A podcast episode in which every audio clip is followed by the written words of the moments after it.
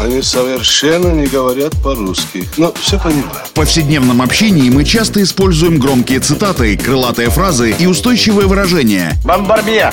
Кергуну! И даже не задумываемся об их истинном смысле и тайном происхождении. Что он сказал? Игра в слова. Настало время узнать тонкости известных метафор и речевых оборотов. Куль железо, не отходя от кассы. Игра в слова. Александр Барский доступно и легко расскажет обо всем, что может придать новый смысл привычным фразам. Видишь суслика? Нет. И я не вижу, а он есть. Игра в слова. Сегодня разберемся, как в нашем языке появился популярный фразеологизм «жить на широкую ногу». Многие его слышали, даже употребляли это выражение в своей речи.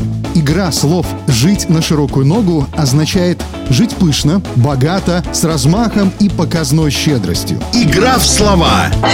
Так вот, выражение «жить на широкую ногу» возникло еще в средние века благодаря английскому королю Генриху II Плантагенету. На большом пальце правой ноги короля вырос уродливый нарост, вследствие чего монарх вынужден был маскировать этот изъян и носить длинные башмаки с загнутыми кверху носами. Многие знатные богатые люди того времени, подражая ему, также стали носить огромную обувь. Чтобы такие ботинки не сваливались с ноги, модникам приходилось набивать их сеном. Но вот так и ходили. При этом старались шагать широко, чтобы ноги не запутались в длинных носах.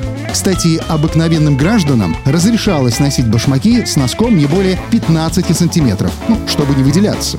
Так и появилось меткое выражение «жить на широкую ногу». В наших краях оно укоренилось в середине 19 века, когда в литературной газете была помещена заметка на эту тему. До этого в русском языке существовали выражения «на широкую руку», «на барскую руку» или «жить на легкую ногу». Вот такая история. Желаю вам процветания и достатка. Игра в слова! Александр Барский доступно и легко расскажет обо всем, что может придать новый смысл привычным фразам. Рыцапа — это то, без чего пепелац может только так летать. Игра в слова.